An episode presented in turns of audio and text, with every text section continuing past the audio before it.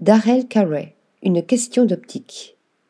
Ce magicien de la ligne habille surface et espace pour mieux les recomposer à sa guise, modifiant leur forme par le biais de nos perceptions qui se laissent prendre dans ses filets. Fasciné depuis toujours par les constructions impossibles de M.C. Escher, il a eu l'idée, durant ses études à l'Otis College of Art and Design de Los Angeles, d'exploiter les tracés qu'il dessinait spontanément depuis l'enfance afin d'explorer de nouvelles dimensions ouvrant d'infinies possibilités. Ces rubans adhésifs créent depuis lors de nouvelles topographies. Lorsqu'il les fait courir du sol au plafond, le spectateur devient acteur en traversant physiquement les espaces immersifs ainsi créés de toutes pièces.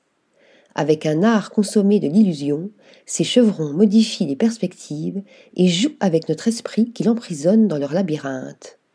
Direction, distance et échelle sont les variables d'une équation qui donne naissance à un nouvel univers, se déployant de manière presque organique.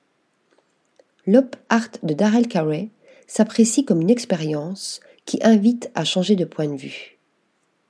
Article rédigé par Sophie Ressa.